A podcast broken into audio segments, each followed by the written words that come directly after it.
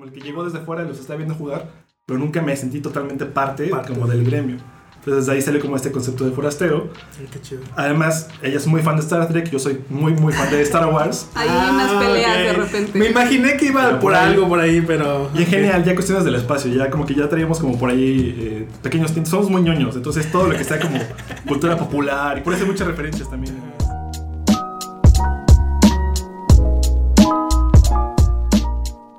¿Qué tal? ¿Cómo están? Bienvenidos a un nuevo episodio del podcast Amber. Y pues antes de poder iniciar con este episodio, me gustaría agradecer a todos los que nos siguen escuchando. Este, ahí recibimos mensajitos todavía de Baja California Sur que nos están escuchando por allá. Muchísimas gracias a todos los que están sintonizando el podcast. Y pues bueno, el día de hoy tenemos a unos invitados que la verdad que desde la primera vez que vi su marca, este, yo quedé como enamorado de, lo que estaban haciendo. Este, nos escribimos, ahí nos pusimos en contacto.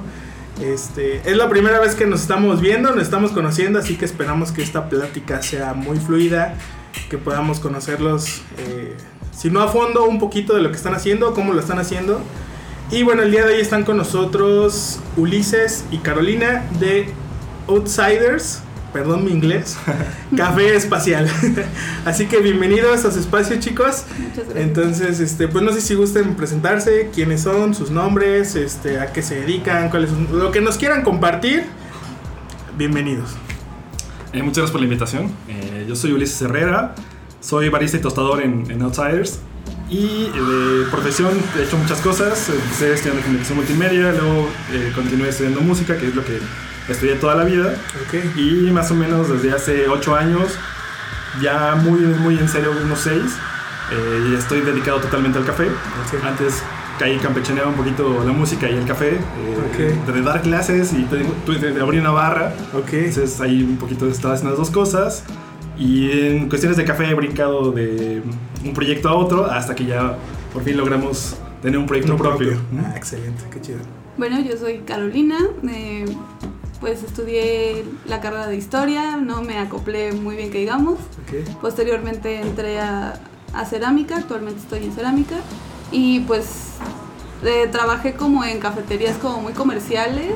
Y ya posteriormente conociendo a Ulises, pues ya como que me fui orientando más al café de especialidad. Ah, ok. Entonces, Perfecto. pues eventualmente soy tostadora, ¿no? Así cuando me le pego a Uli. Ajá. Pero este, pues nada, soy la ilustradora de Outsiders. Excelente. Eh, bueno, yo me puse a investigarlos un poquito antes de que empezáramos a grabar este episodio. Eh, si no me equivoco, y según la descripción que encontré en, en su Instagram, bueno, Carolina Ilustradora, fan de Star Trek Y el Señor de los Anillos. y El Señor de los Anillos, ¿no? Que cuando no trae, ¿qué, ¿cómo era? ¿Cómo decía la, la imagen? Cuando no trae gorra, trae un sombrero de Gandalf o Ah, algo sí. así, ¿no? Sus ocurrencias. Ok, y de este lado, eh, sistemas, desarrollador, eh, páginas web, redes Es sociales. que hago de todo un poco, honestamente. La verdad que siempre me ha llamado como mucho la parte eh, visual. Entonces, eh, en la marca yo desarrollé la, la página web, Ok. también la parte de- del branding, eso lo hicimos un poquito en conjunto. ujú. Eh, la fotografía también yo la hago y yo llevo las redes sociales. Ah, ok. Entonces, excelente. y ya, digo, eso es como por la parte de la marca. Y ya aparte está la- el lado del café, ¿no? Del café. Alguno de los dos eh, tiene como al. Me llamó mucho la atención esta parte de comunicación que tienen con la marca, que es- siento yo que es muy buena. No sé si alguno de los dos estudió algo de comunicación. Yo estudié Ah, unos ok. semestres de comunicación multimedia, pero ya no continué Ah, porque ok, seguí ok. estudiando música, que la- Ah, que pero. Siempre he tenido como esa cosquillita pasión. Ajá. Entonces, en todos los proyectos que he estado, incluso de café y de otras cosas, siempre termino involucrándome en esas situaciones como de comunicación, de diseño gráfico, de branding. No Sí. lo puedo evitar. Y es que yo creo que para muchas marcas, y creo que podríamos incluirnos nosotros, eh, muchas veces nos concentramos mucho en el producto, queremos como perfeccionarlo, y no digo que esté mal, al contrario, creo que está bien. Pero la parte digi- digital, vamos a llamarle entre comillas, porque sé que es un mundo más grande, toda esta parte del branding, se nos dificulta a muchos, ¿no? Así de cómo comunico mis ideas, cómo comunico la esencia de mi marca, mi valor agregado, no sé. Hay muchas cosas, entonces creo yo, y digo, la verdad es que lo que les decía, ¿no? Me gusta mucho cuál, cómo es la comunicación de su marca. Y pues no sé si nos pueden contar un poquito cómo nace, por qué un café espacial, por qué planetas. Digo, yo creí que dentro de su background iba a existir como algo orientado a la, no sé cómo es, astrología, ¿no? Pero no. ¿Cómo nace la marca? Pues no sé, o sea, realmente no, nunca lo pensamos como tal así, ¿no? De-. Salimos de, de- de un lugar en el que estábamos tostando y pues empezamos a, a- a decir, bueno, hay que hacer algo nuestro, ¿no? Hay que hacer algo que, que sea de nosotros, porque también Uli, como dice, se mete mucho en esta parte digital, pero a veces no lo dejan hacer lo que quiere, ¿no? Entonces Ah. él decía, es que yo quiero hacer, ¿no? Y yo decía, pues sí, haz, ¿no? Pero pues, ¿dónde? Entonces, este, pues nos pusimos de acuerdo y pues fueron, no sé, juntas y juntas en las que literal nos quedábamos sentados viendo hacia el techo de, de- de la barra. Y es que hay un pequeño paréntesis. Ajá. En ese momento estábamos, después de trabajar en este lugar donde estábamos, empezamos a trabajar con una finca de Puebla. Mm. Y entonces justamente entramos con ellos para hacerles como toda la parte del branding, ayudarles un poquito con su Ah, imagen, ok. porque tenían un muy buen café, pero tenían incluso café de especialidad, pero no lo estaban promoviendo de ese modo. Y hasta la fecha es un café que estamos esperando que salga la cosecha para meterlo, Ah, qué chido. Sí. porque es increíble. coincidió que se acabó, ¿no? Entonces voló. Y eh, empezamos a trabajar juntos con eso. Me llamaron a mí para trabajar, pero la verdad es que siempre he sido como... eh, lo que yo les decía a ellos es como, bueno, el trabajo que ven, no siempre lo hago solo, ¿no? Siempre Ujú. es así como mi compañera en el crimen, Carolina, y siempre es como, jálenos a los dos porque estamos trabajando en esto. Entonces, eh, pues todo esto también sucedió como en la época del COVID. Ujú. Y eh, mi hermana tiene una barra que yo abrí con ella hace varios años. Ok. Ahorita yo ya estoy más bien como socio y nada más honorable. y aprovechamos ese espacio como para hacer nuestras juntas. Entonces terminamos de trabajar con esta, con esta marca. Ajá. Pero nos sucedía eso, que terminamos a veces muy frustrados porque tú le llegas a hacer como sugerencias al cliente de, oye, es que esto va a funcionar mejor Ajá. o esto se va a ver mejor. Y a veces eh, ellos no creen, ¿no? O están muy, no, este color y quiero esto más brillante, más grande y así vendo más, ¿no? Ok. Entonces aprovechábamos un poco cuando terminábamos la junta con ellos para decir, bueno, vamos a hacer un proyecto tú y yo. Y ya después de terminar el trabajo como muy, muy formal, nos divertíamos haciendo juntas como echando solamente ping pong de ideas. Ah, qué Y chido. pasaron por 800 cosas diferentes, eh, pero era muy divertido. O sea, la idea era que comenzáramos un proyecto que nos gustara, fuera divertido y aparte nos identificáramos con ese lado. Ok, chido. Sí, sus hermanos se morían de la risa de vernos que decíamos cada tontería, así que imagínate a Grogu volando con café y, o sea, Con Shooting Stars de fondo. Ajá, sí, o sea, así fue el proceso creativo y, no, y nos llevó, ¿qué? ¿Un mes? ¿Un mes? Un mes más o menos. Pero o sea, para llegar a la idea. Porque también el otro lado es que en cualquier otro proyecto que hayamos estado, eh, era muy importante para nosotros la parte visual. Ujú. Yo siempre he estado como muy fijado en, en las marcas de café, que siempre han tenido marcas de, de otros lados del mundo. Y me gusta mucho como de, ah, es que los colores que tienen, la paleta de colores es muy consistente, tienen un concepto. Y yo le dije, es que no he visto marcas aquí. Conozco marcas muy importantes, con muy buen café, pero no he visto una marca que le identifique y diga, qué bonito está, o me, me llama algo más, ¿no? Entonces Sí, tiene sí. algo más allá detrás de eso. Un concepto, además de solamente un nombre y un, y un producto. Sí, que yo creo que es algo que yo creo que tienen muy bien consolidado su concepto, ¿no? Yo creo que eso es algo que, que los identifica mucho, creo yo. Pero, ¿por qué, el- por qué el espacio? O sea, yo tengo todavía esa, esa curiosidad de por qué el espacio, por qué los planetas. Digo, digo como referencia, eh, cuando los vi, mm, me llegó a la memoria otra marca que está en Monterrey, igual los, Ajá. los ubican, que es Coffee with Aliens. Mm, Que también trae como ese, ese estilo, ¿no? Como un poquito espacial, vamos a llamarlo, pero no completamente en su marca. Solamente ocupan como personajes, como para la comunicación y ya, ¿no? Pero creo que ustedes es un poquito más, más completo, ¿no? La comunicación es en general. Pero ¿cómo llegaron ahí? Por Donald Glover. ¿Cómo? A ver. Es que, o sea, imagínate que ya estábamos en un punto de frustración. Primero lo habíamos pensado como, como los campos italianos, ¿no? Ajá. Entonces, Ah, lo que pasa es que somos muy fans de, de Orlando. Ajá. Ah, ok, ok. Nos gustaba la canción que se llama Altiplano y por ahí salió el tema. Ah, Entonces por ahí íbamos, ¿no? Y también no, ya nos habíamos casado como con un concepto visual, ¿no? Que, que, que se acoplara. Entonces dijimos, ah, pues eso está bien. Incluso tuvimos casi primero la paleta de color antes que el concepto. Ah, sí, O sea, hicimos nuestros mood boards con, con colores, Todo texturas, ilustraciones. todo mal. Entonces, es- o sea, no nos convencía. Al final sí quedaba con nombre, pero ¿qué, qué más hay? O sea, ¿qué hay más allá de eso, no? Entonces, pues yo ya aburrida me senté en una silla y me metí a Spotify y empecé, ¿no? A, y a dictarle canciones. Y entonces en ese momento estaba en mi momento de Donald Glover. Me meto a ver sus canciones y en esas apareció una que se llamaba Outside. Outside. Ajá. Y entonces yo se las iba dictando y de repente él se quedaba así como, a ver, a ver, espérate, eso me gustó. ¿no? Y entonces de ahí ya empezamos como, pues sí, del exterior, pero extranjeros, forasteros, este, vaqueros. No, no, no, del espacio. Y entonces de ahí Y es que también viene un poquito la idea más allá de, de- digo, out- outsider como tal es un forastero. Y yo me identifico un, po- un poco con esto porque aunque llevo mucho tiempo en el café, tiempo, digo, mucho relativamente gente que vive de esto desde niños, ¿no? Pero eh, siempre he estado como, cuando yo abrí mi barra, eh, mi problema y por lo que incluso eh, me salí de ahí es que estaba como encapsulado. O sea, todo lo que yo aprendía siempre estaba ahí y no había con quién tenía un feedback. Solamente la gente que contrataba y todo, pero era lo que yo les enseñaba y me decían sí a todo, ¿no? Ajá, sí. Entonces ese era para mí un problema y decidí salirme de ahí para poderme como enfrentar con el mundo y ver qué estaba pasando con los demás. Pero al final, aunque conocía mucha gente, siempre me mantenía como del otro lado, ¿no? Como casi casi como espectador. Entonces yo le decía, es que yo me siento como forastero en el ambiente del café. O sea, me siento como el que llegó desde fuera y los está viendo jugar, pero nunca me sentí totalmente parte, Parte. como del gremio. Entonces de ahí sale como este concepto de forastero. Qué chido. Además, ella es muy fan de Star Trek, yo soy muy muy fan de Star Wars. hay unas Ah, peleas de ok. repente. Me imaginé que iba Pero por por ahí. algo por ahí, pero. Y en general, ya cuestiones del espacio, ya como que ya traíamos como por ahí eh, pequeños tintes. Somos muy ñoños, entonces todo lo que sea como cultura popular, y por eso hay muchas referencias también en, Ajá, la- sí, en las páginas y así. Desde ahí como que empezó a, a irse como construyendo poco a poco. Ok. Este. Bueno, digo, creo yo y los categorizo como una marca creativa. No sé cuál es el proceso creativo que ustedes tienen para, por ejemplo, las, las publicaciones que hacen en Instagram o, por ejemplo, cómo, cómo bautizan un nuevo café. ¿Hay un proceso creativo de atrás?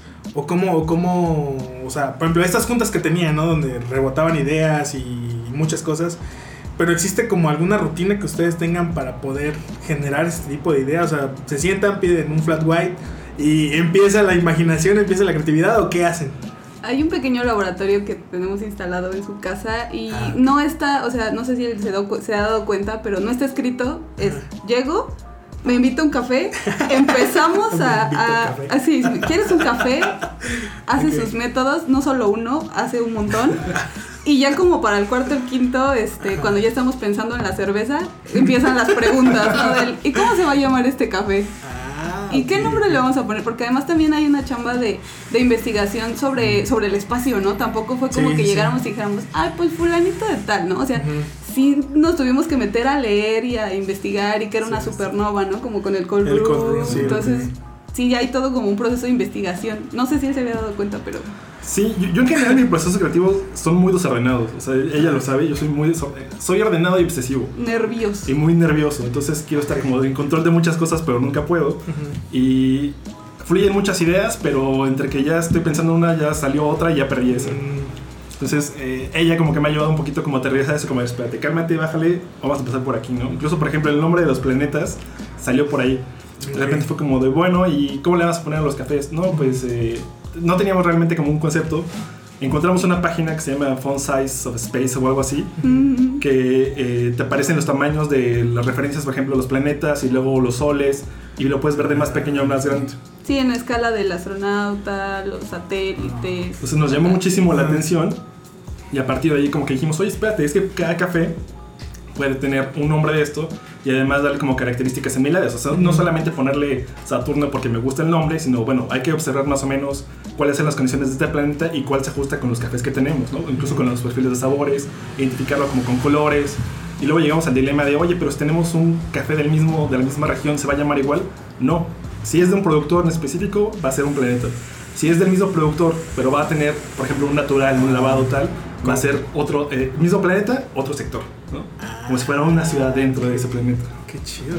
Sí, también buscamos que nos que, que tengan una historia, ¿no? O sea, generalmente en mis ilustraciones trato de poner el factor humano, ¿no? El factor presencia, porque muchas veces está como plano todo, como vacío y no me da esa calidez, ¿no? Ok. Entonces, sí, sí me gusta poner esa, esa, esa, ese factor presencia de, de la humanidad. Qué chido. Incluso para ella, luego siento que la ponía muy en jaque porque eh, cuando me decía, bueno, vamos a llamarle tal planeta, y le decía, oye, pero entonces se ponía a investigar me decía, es que tal planeta está, hecho, está formado por gases. Y entonces cuando entra la luz es de este color, pero además tiene que ser este. Y terminaba haciendo un estudio en el que ponía, este planeta tiene estas condiciones y esta paleta de color y esto y esto y esto, y sobre eso iba haciéndolo, ¿no? Un debraye.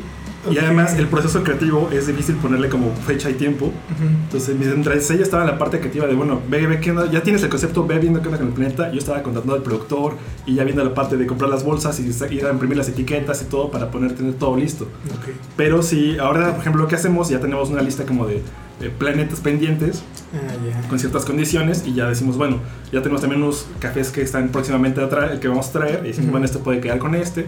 Y de hecho ya tenemos etiquetas como de cinco cafés más ahorita. Ah, porque además hasta para eso ñoñea, o sea, en el drive me pone ahí el nombre del planeta Ajá. sin misión. O sea, hasta ustedes no lo ven, pero pasa para eso ñoñea. Sin misión. Sin misión, o sea, me tiene casi la ficha, yo entro al drive sin misión. Todavía no tiene misión. Todavía no tiene misión. Todavía no tiene misión. Ok. Ahorita, ¿cuántos cafés tienen? ¿Cuántos planetas tienen? Eh, tenemos ahorita cuatro cafés eh, así en bolsa, eh, ya llevamos seis en total. Ok. Pero eh, comenzamos en octubre, entonces apenas eh, tuvimos un problema ahí de que era fin de cosecha. Ah, Entonces no sí, queríamos como comprar un café que ya iba a ser viejo, nos estábamos esperando y entonces ahorita en, en enero, febrero fue que compramos otros más.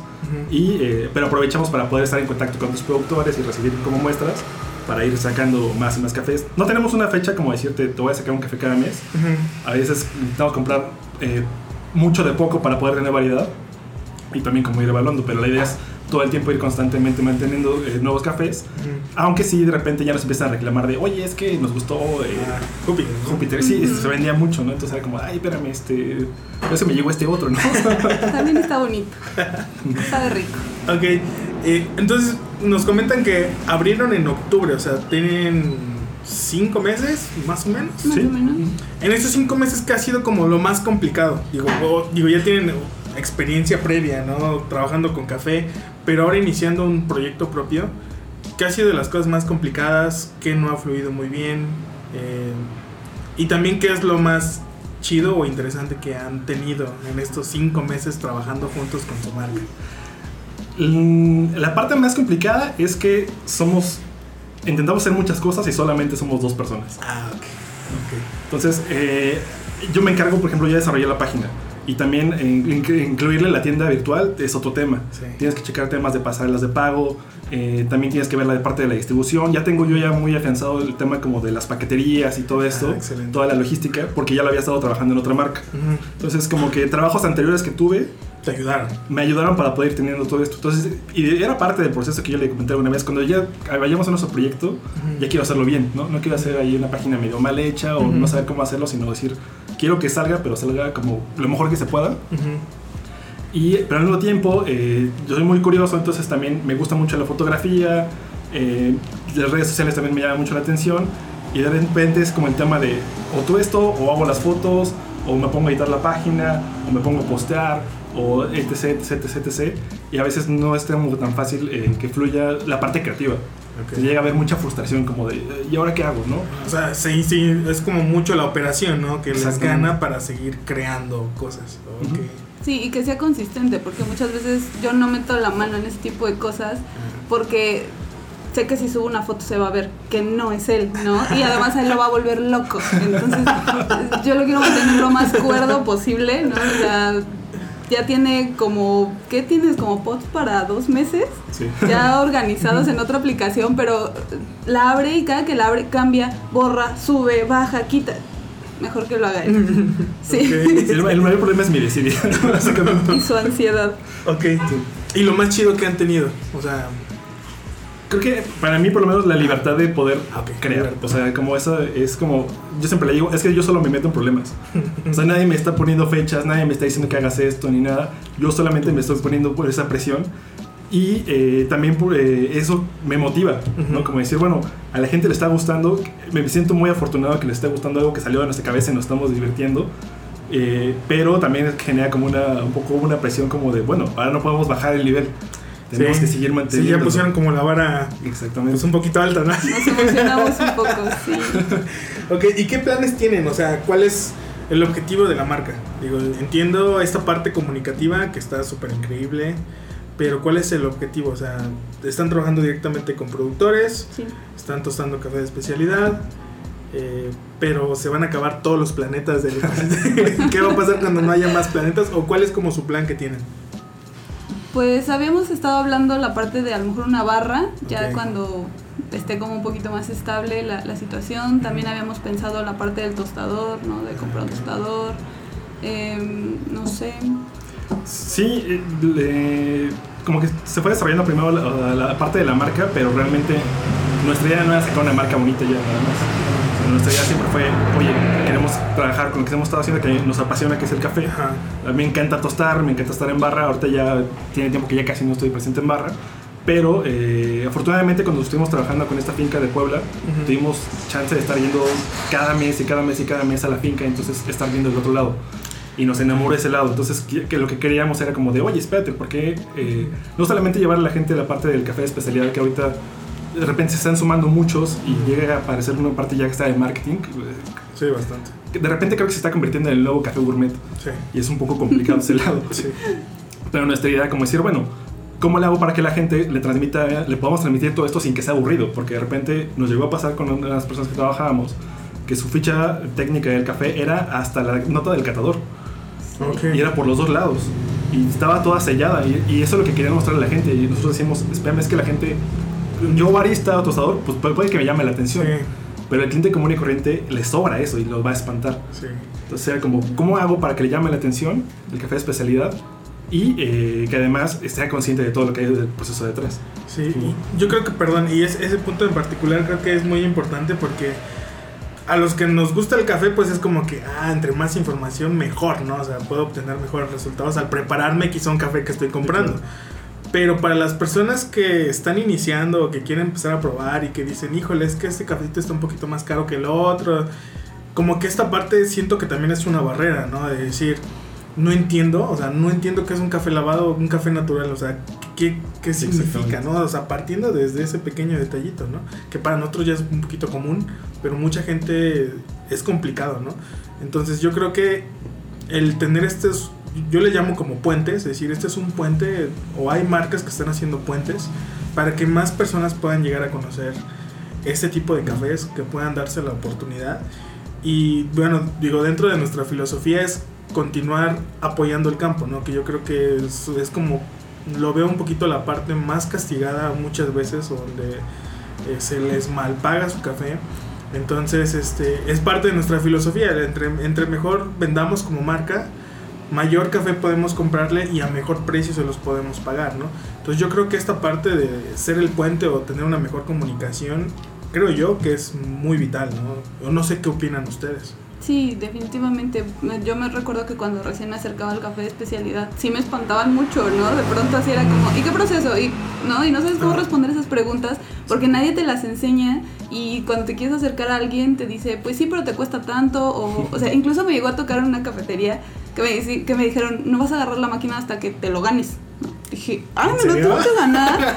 Después el fulano se hizo mi super amigo, Ajá. pero al principio sí se puso como muy, es que yo soy el barista. ¿no? Entonces, si te encuentras, si topas a veces muchas veces con pared y, y eso te desanima, ¿no? Y luego encuentras gente que está dispuesta a enseñarte. Por ejemplo, yo encontré a Ulises y Ulises siempre ha sido como muy suelto con su, con su conocimiento, ¿no? Así de si te lo puedo enseñar y si lo aprendes y si te gusta, aquí está, ¿no? Entonces, Yo pasé por el mismo proceso de ella. Cuando comencé, eh, cuando yo abrí mi barra por primera vez, no, tenía, no sabía la diferencia entre un cappuccino y un latte, ¿no? Creo que todos empezamos Sí. igual.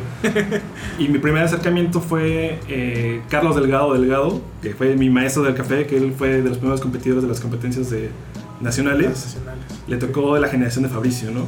Entonces, eh, pero yo te estoy hablando de eso en 2002, él compitió en 2009, una cosa así. Y él como que me abrió esta parte y me tocó que él fuera muy abierto, fue muy lindo con su conocimiento. Ujú. Pero ya a partir de ahí, cada vez que yo quería eh, acercarme a alguien para aprender eran como barreras, ¿no? Ujú. O eh, de repente se puso un estatus al barista como un poco diva y... el barista es el nuevo DJ. Sí, exactamente.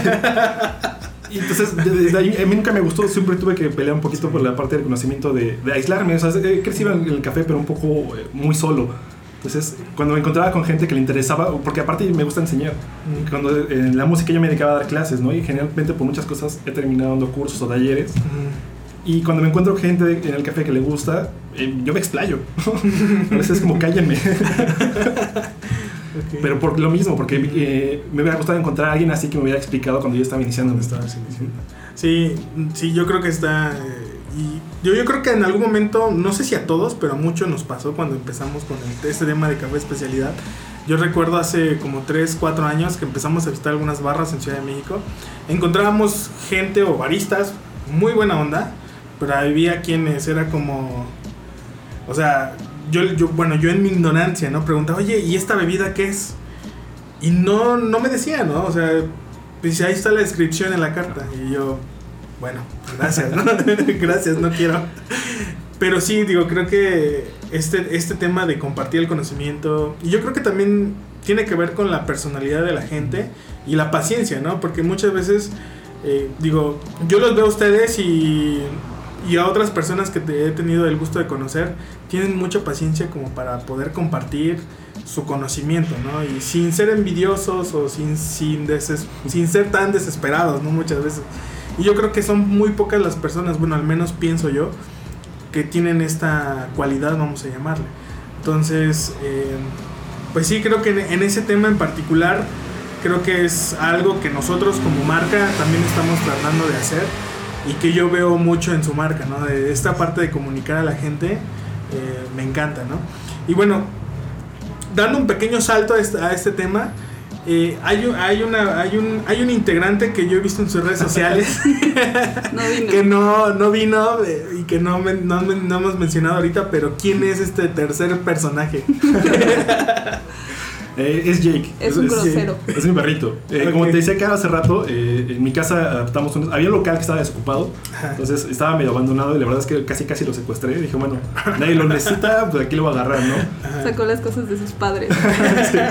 Nadie está Y ocupando. eh, entonces ahí adapté para tener un laboratorio. Yo tenía cosas guardadas de métodos, chorro de cosas ahí que, eh, que no, no eran de, no de la cafetería, sino que eran mías, pero que pues, yo me preparaba siempre B60. Entonces, ahí las tenía guardadas. Y adaptamos el espacio, pero pues, mi perrito siempre anda por ahí. Ok.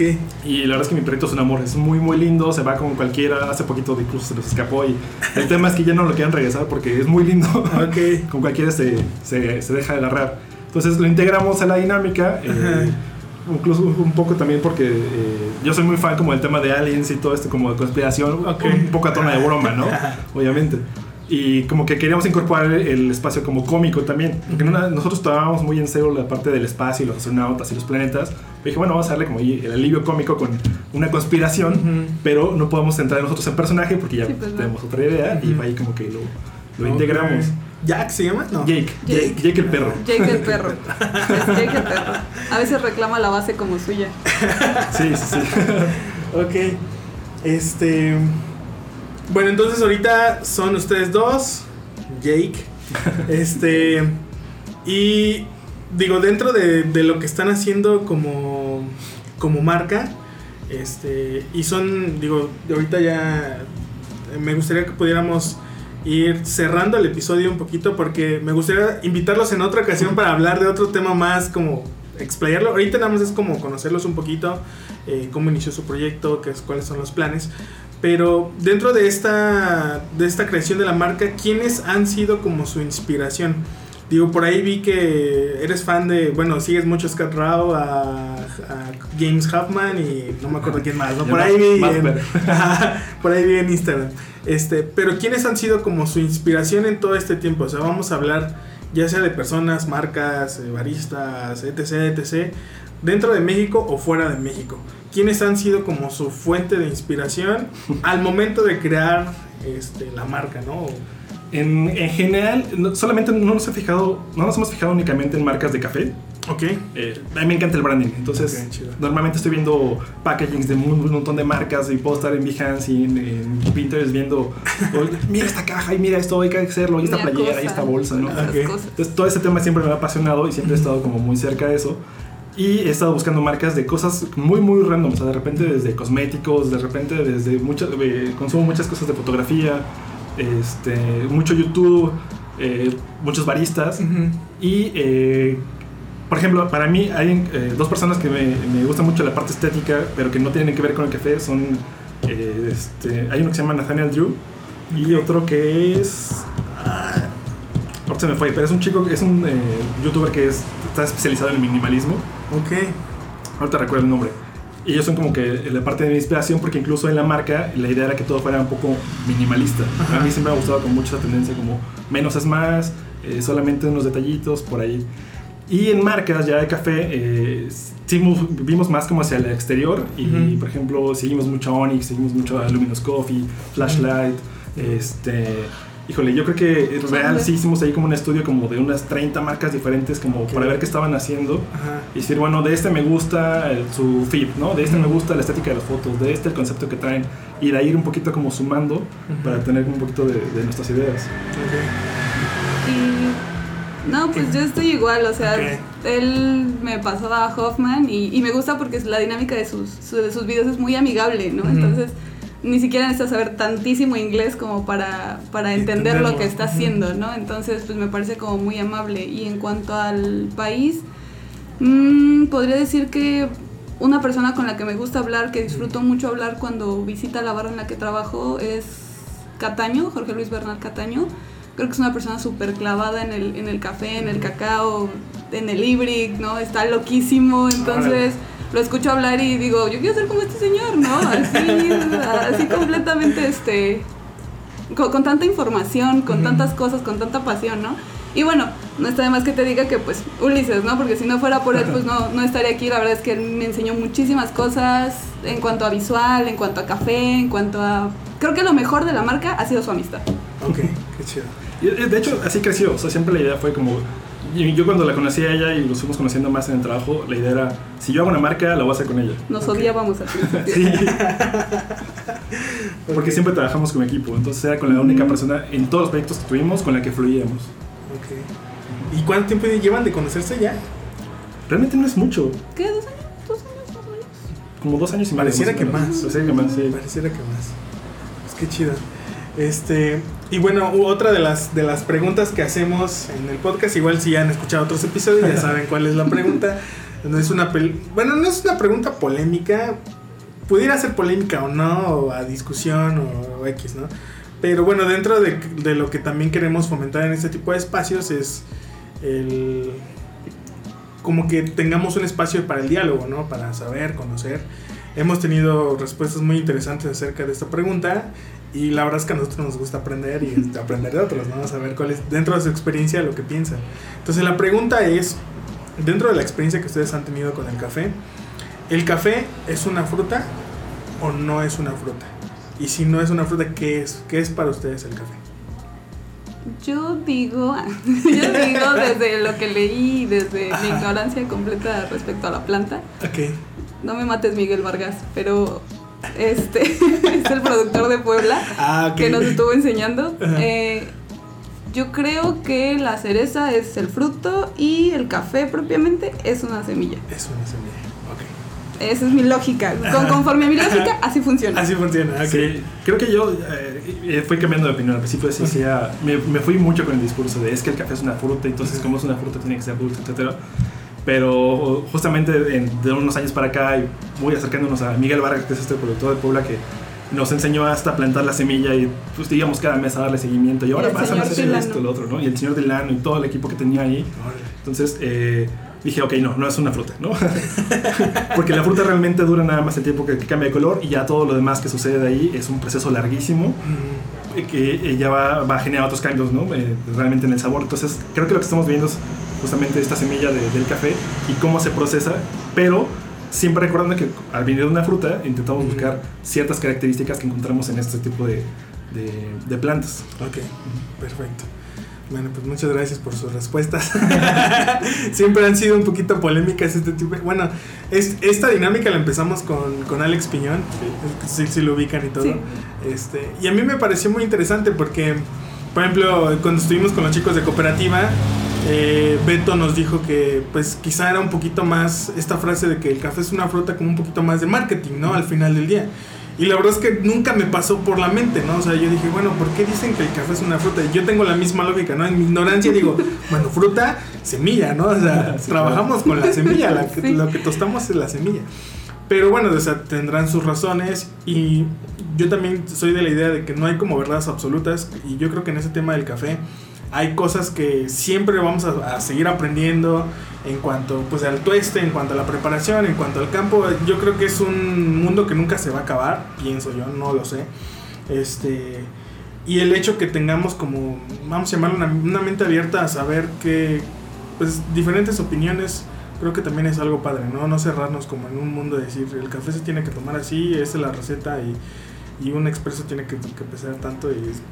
Y sobre todo porque si algo me he dado cuenta del café es que lo que hoy decimos que es algo, mañana ya dicen que es súper cambiante. Entonces, si te quedas estancado en el, este es mi paradigma, ahí te acaba tu carrera en el café porque Sí. tienes que seguir evolucionando porque cambia todo, los procesos, van cambiando las técnicas, van cambiando el equipo y este tipo de cosas van generando condiciones que antes no podíamos eh, eh, ver, ¿no? O, o tener. Us- ¿Ustedes eh, es- dónde estudian, o sea, dónde aprenden o de quién aprenden? O sea, por ejemplo, supongo que dentro de la capacitación que tienen en, en el café, leen, este, pero ¿qué leen o qué nos pudieran recomendar? ¿Algún libro, alguna revista, un blog, Blogs cursos? No sé. Eh, y YouTube. YouTube. yo leí, sí. Pero Pues, YouTube es- hay mucho, ¿no? YouTube hay mucho, pero realmente ahorita ha crecido, Sí. ha crecido mucho. Sí. Eh, pues la verdad es que sí, cuando pude me bebí todos los libros que encontré de café. Ok. Eh, técnicos, les puedo recomendar cualquiera de los de Scott. Si quieren tostar, Ok. el que él tiene es fundamental. Ok. Es para empezar, el, el café, de, el Atlas del Mundo de James Ah, Hoffman es muy sí. bueno. Este, en general, hay uno que me gusta mucho que se lo recomiendo a la gente que no está tan en el café, Ujú. que es uno de Blue Bottle. Porque, y lo que me gusta de este libro es que te lo explica como si fuera un amigo. Entonces, incluso explica las cosas muy coloniales, mete muchas bromas, lo que sea, y entra a partes técnicas, pero te lo explica tan sencillo que para cualquier persona ajena al mundo del café es muy fácil de digerir. ¿Cómo se llama el libro? Eh, la marca se llama Blue Bottle, no recuerdo exactamente el nombre del, del libro, Ajá. pero si buscas así Blue Bottle y el libro en Amazon te sale. Ah, ok. Y también hay uno en francés, pero no Ah, recuerdo cómo se llama. Es precioso, o sea, Sí. eh, es azul, no recuerdo cómo se llama el, el libro, pero lo abres y todo te lo explica así con figuritas, con dibujitos, o sea, se ve que trabajaban de la mano de un ilustrador. Yo no sé francés, pero pues sí le cacho más o menos a lo que está diciendo, ¿no? Porque saben lenguas romances, entonces, pues está muy bonito. Te lo paso, te, te Ah. paso el título después. Por el lado un poquito más como eh, dinámico, pues están los videos de James Hoffman que a mí se me hacen muy fundamentales, también de Scott Rowe, sobre todo vean de él si pueden las más bien que las charlas que da abiertas Ok. o en foros, más que sus videos como tal, porque realmente no sube tanto contenido, Ujú. busquen a veces los- las charlas que da. Eh, Matt Berger para mí la parte técnica también es fundamental, el curso que tiene de Barista Hustle es increíble. Ok. Y la ventaja que tiene es que eh, la suscripción que tiene es muy parecida a Netflix. ¿Ah, Pagas sí? 15 dólares al mes y entonces tienes acceso a todos los cursos. Ah, está chido. Puedes sacar el plan anual si quieres y además te certificas al final de todo esto. Y es muy técnico, va desde arte latte, va desde espresso, va a brewer, va a tueste, va a plantas, a siembra. Es muy, muy, muy bueno y creo que es de los mejores. Y la otra gran ventaja que eh, siempre había sido un problema que el conocimiento del café en general estaba en inglés Ujú. y lo acaban de traducir al español.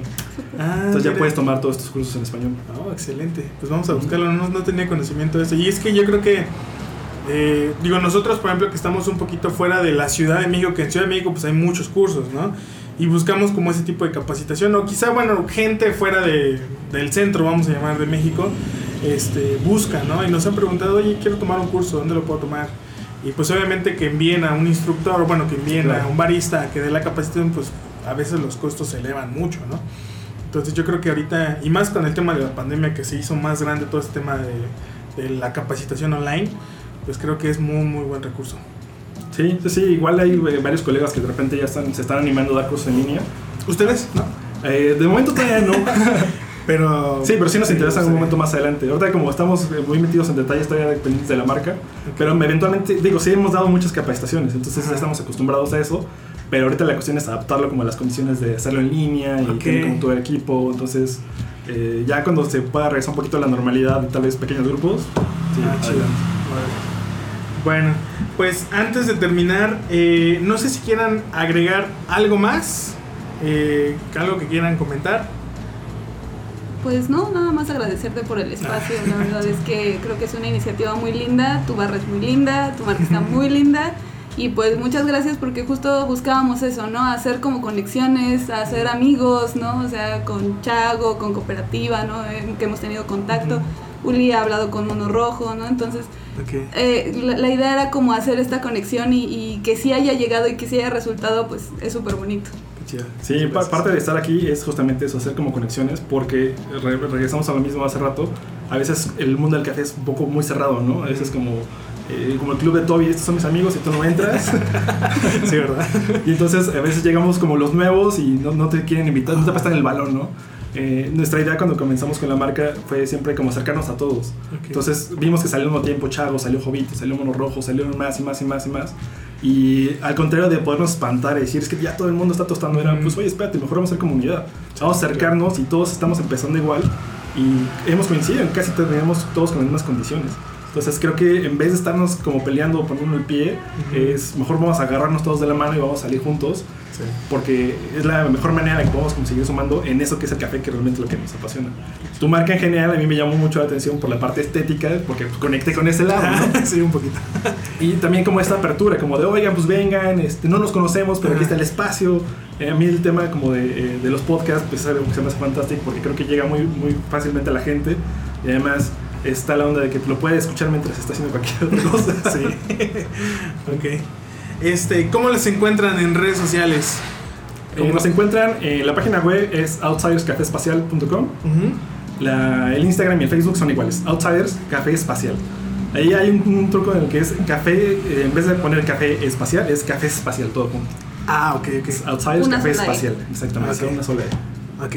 ¿Y sus, ins- sus Instagram personales cómo los encuentran? El mío es Take Five Now. Y el mío es lina.elentari. Ok, perfecto.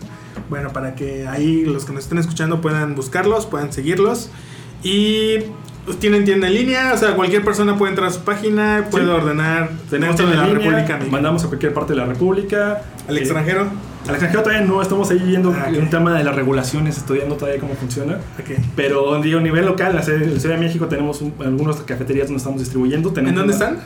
Tenemos una en el Café de Co, que está en más o menos zona centro. Tenemos Ok. una en Narvarte que se llama Luna de Octubre, ahí también es también un café. Ok. En la colonia Álamos está eh, Pastor Peón. Y también está, estábamos en Colonia del Valle en Mi Vida en Bici. en. Entonces estamos tratando de hacer justamente esta comunidad con otras personas para decir, oigan, pues nos prestan un espacio para poder aquí eh, acercar a la gente porque a veces el tema es que no todo el mundo le gusta pagar el envío o Sí, prefiere llegar sí, sí. y llegarlo en aquel y llevárselo a casa, ¿no? Sí. Y, este, y yo creo que próximamente pues en Cuernavaca, ¿no? También. Sí, claro Vamos a-. Gracias. Este, pues bueno, pues muchísimas gracias chicos por su tiempo, gracias por darse la oportunidad de venir por acá. Espero que el viaje no los desanime esas dos horas y media de autobús a venir otra vez. Una alegre equivocación. Hizo dos horas y media de autobús. Este, pero pues yo creo que me gustaría que pudiéramos conversar en otra ocasión. Este, quizá en algún tema en particular, creo que eh, lo que acabas de decir, esta parte de colaborar, o sea, yo creo que va a ser bueno y es bueno. Este, en lugar de estar poniéndonos el pie, ¿no? Decir, pues es que ya salió la, la competencia, ¿no? Siempre, ay, ya la competencia, ¿no? ya están tostando, ya están haciendo esto. Entonces yo creo que el colaborar, el sumar, el aprender, yo creo que algo que nosotros hemos hecho es aprender de otros.